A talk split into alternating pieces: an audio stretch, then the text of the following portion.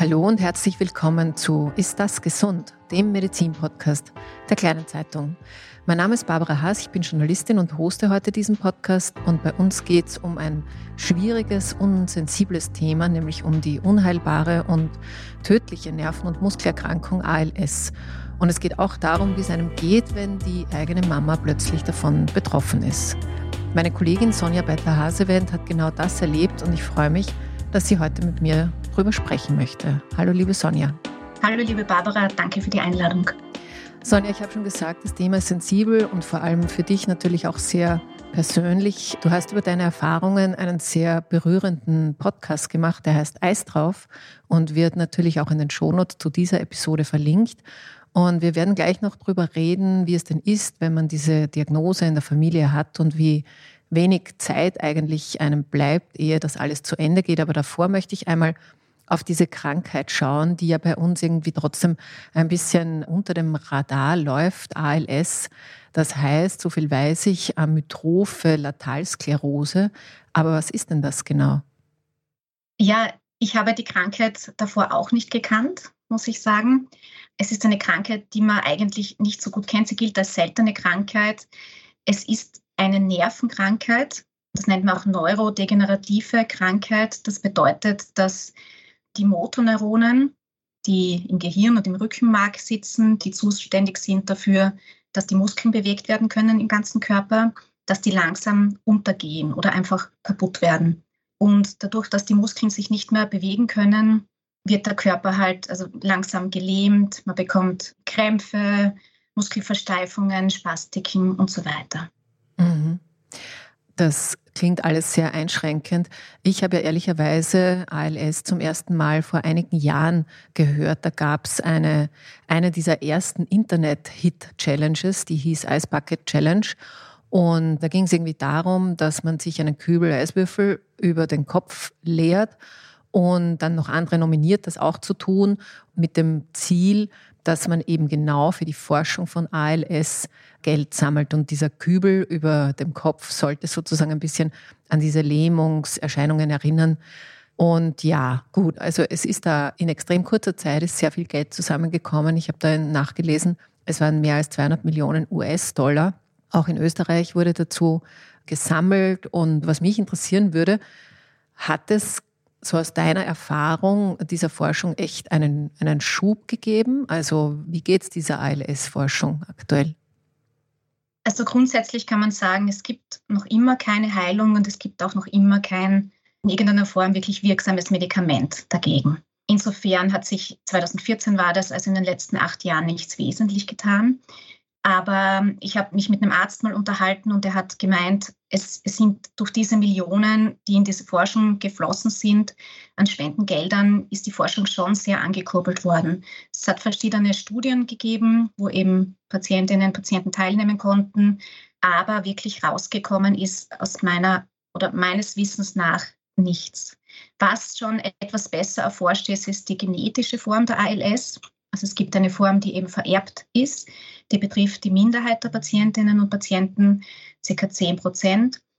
Und da gibt es schon einige Ergebnisse, die vielleicht auch vielversprechend sind. Was die Form betrifft, die die meisten Patientinnen haben und Patienten und auch meine Mutter hatte, das ist die spontan auftretende ALS. Da gibt es leider noch keine Erfolge. Mhm.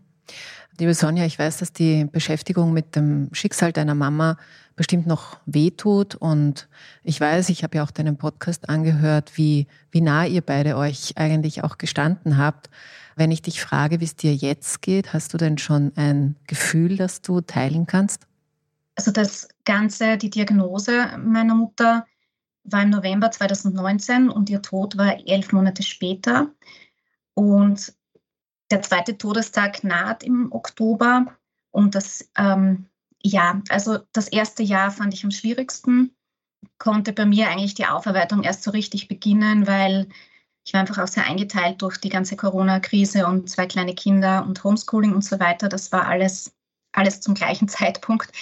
Heute kann ich sagen, mir geht es so weit gut, dass ich das Gefühl hatte, ich möchte jetzt aus dem ganzen Schlimmen, was da passiert ist, auch nochmal was Sinnvolles ziehen oder einen, einen Sinn daraus ziehen für mich und ich hoffe auch möglicherweise für ähm, ja, künftige Betroffene der Krankheit. Und deswegen habe ich mich auch entschlossen, diesen Podcast zu machen. Du hast schon gesagt, elf Monate nur hatte dir Zeit, als deine Mama an ALS erkrankt ist. Das hat sich ja nicht angekündigt. Du hast schon gesagt, es war so eine von diesen Verläufen, die ganz viele haben. Also es gibt und gab nur wenig Zeit für dich und deine Familie, sich mit dieser Diagnose zu arrangieren. Wahrscheinlich am schlimmsten war es wahrscheinlich für deine Mutter selbst. Aber woran hast du oder habt ihr denn gemerkt, dass plötzlich was anders ist? Meine Mutter hatte schon seit einigen Monaten, vielleicht auch noch länger, das lässt sich im Nachhinein nicht so genau sagen, so komische Sprechprobleme. Also sie, meine Mutter hat eigentlich nie Alkohol getrunken, klang aber oft so, vor allem am Abend, als wäre sie so leicht angetrunken. Und da haben wir uns auch noch gemeinsam mit ihr lustig gemacht drüber, dass sie schon auch ohne Alkohol betrunken klingt. Wir wussten ja nicht, was das verursacht hatte. Und sie hatte da auch andere Medikamente genommen und wir haben das eben als Nebenwirkung von diesen Medikamenten gesehen. Und dann habe ich mal bei einem Spaziergang gemerkt, dass sie überhaupt nicht mehr auf seinen Hügel raufkommt und immer wieder stehen bleiben musste. Und sie war aber eigentlich recht fit und sportlich immer. Und dann hat sie mir gesagt, dass sie jetzt in letzter Zeit so ein komisches Muskelzucken hat im Oberschenkel, als würde der Muskel nachgeben und sie nicht mehr richtig halten. Sie lässt sich jetzt einfach mal durchchecken im Krankenhaus. Es hat sich dann recht schnell herausgestellt, was es ist. Und du hast parallel, du bist ja Journalistin, auch sehr viel recherchiert. Ich möchte an der Stelle vielleicht trotzdem einen kurzen Faktencheck einschieben. Meine Kollegin Martina Marx oder unsere Kollegin Martina Marx, muss man eigentlich sagen, hat einen Experten zu dieser Krankheit befragt und die Ergebnisse dazu können Sie jetzt anhören. Von der ALS, Ice Bucket Challenge, haben viele schon gehört. Und auch die Bilder werden Sie gleich in Ihrem Kopf haben. Prominente wie Bill Gates, Armin Wolf oder Helene Fischer haben sich für die gute Sache einen Kübel voller Eiswasser über den Kopf gekippt. Der Hintergrund, es sollte auf die Erkrankung ALS aufmerksam gemacht und auch Spenden gesammelt werden.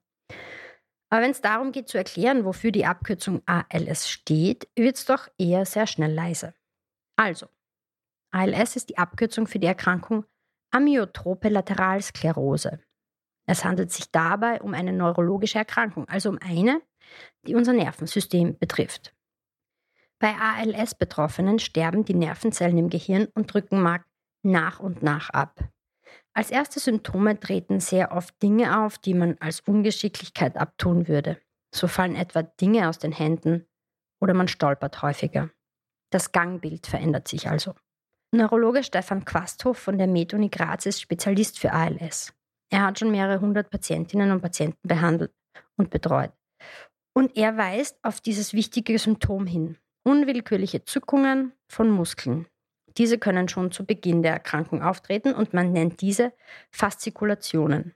Das ist dann am ehesten das Symptom, das Betroffene selbst oder Angehörigen auffällt. Auch Schluck- und Sprechstörungen können vorkommen. Aber im Lauf der Zeit gehen bis auf wenige alle motorischen Fähigkeiten verloren. Meist kommt es zu einer vollständigen Lähmung von Armen und Beinen. Aber es gibt unterschiedliche Varianten dieser Erkrankung. Nicht jede Patientin, nicht jeder Patient hat einen ähnlichen Verlauf. Das kann wirklich sehr individuell unterschiedlich sein. Grundsätzlich kann man aber sagen, dass Männer häufiger von ALS betroffen sind als Frauen. In Österreich sind es etwa drei bzw. vier Personen von 100.000. So selten ist diese seltene Erkrankung also gar nicht. Und das Tückische an ihr ist, dass sie äußerst rasch fortschreiten kann. Und das chronisch. Denn ALS ist nicht heilbar.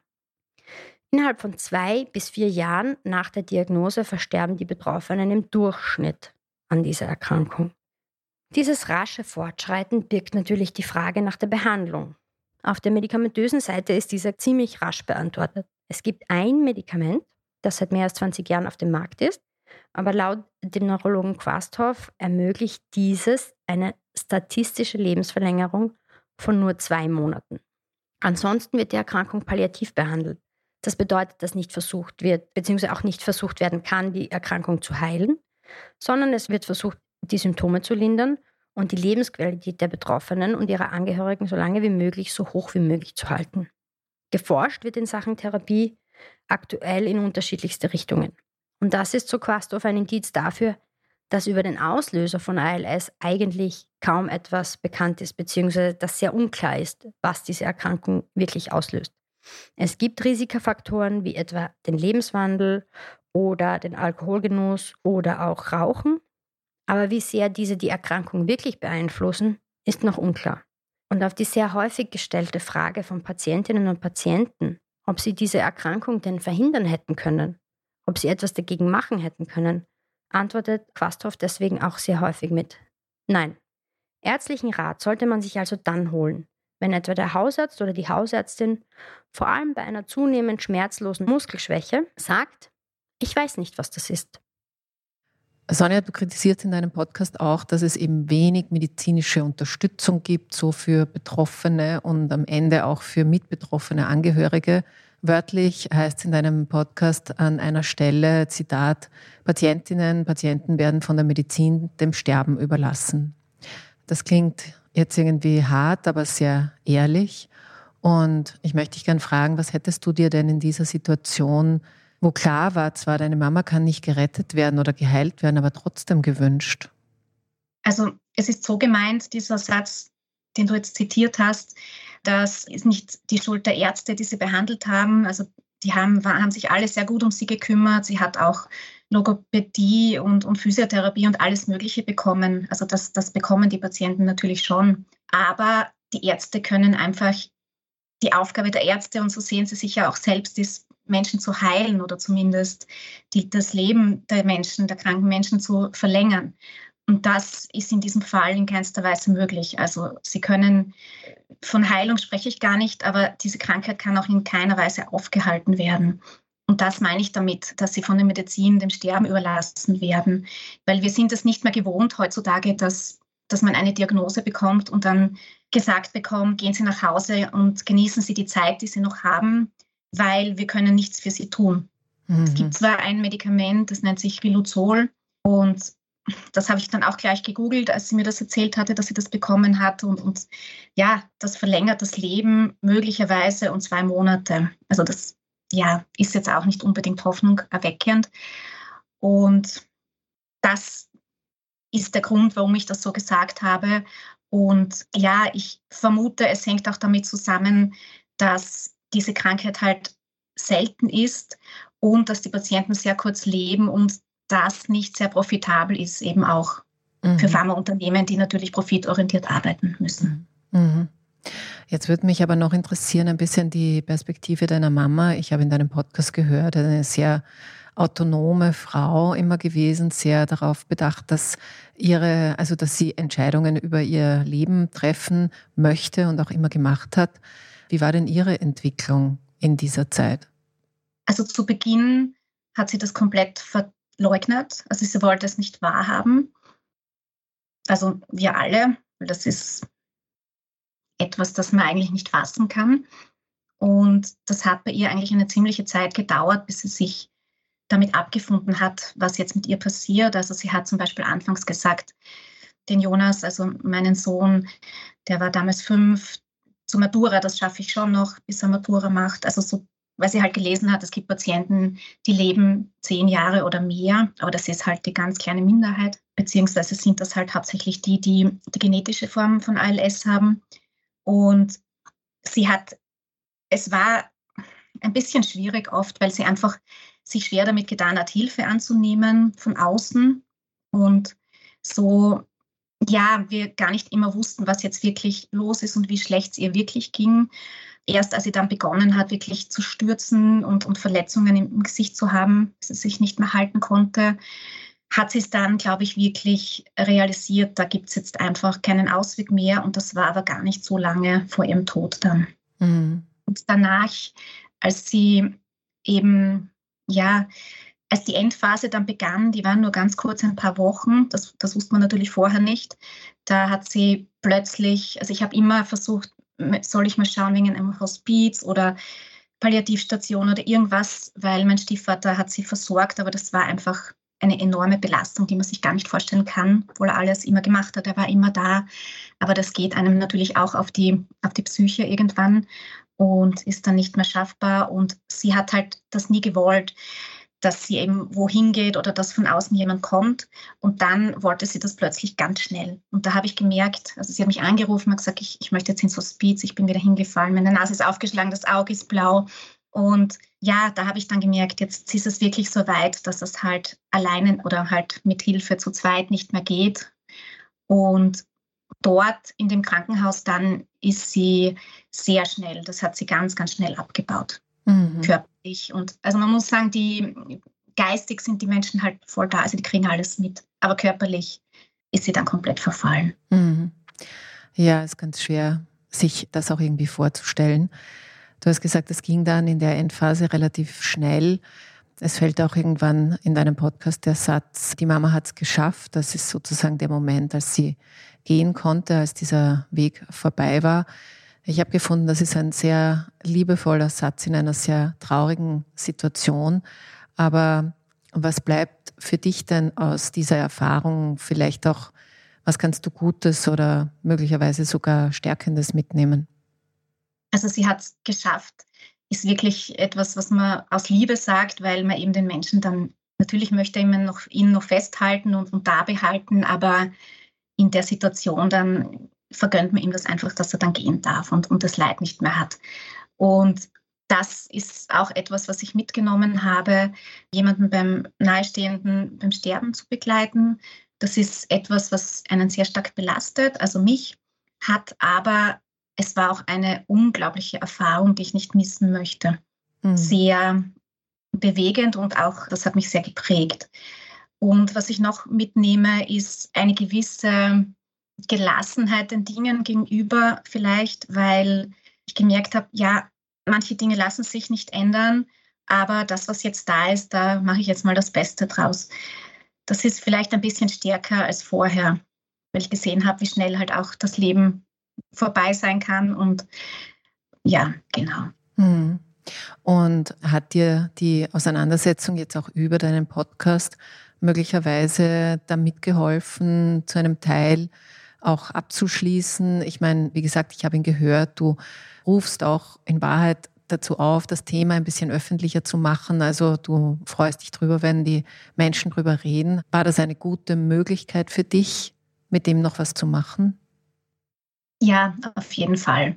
Natürlich habe ich das auch für mich gemacht, um, um ja, um einen, einen, einen guten Abschluss, also es ist jetzt kein endgültiger Abschluss natürlich, aber ja, von dieser akuten Zeit zu finden.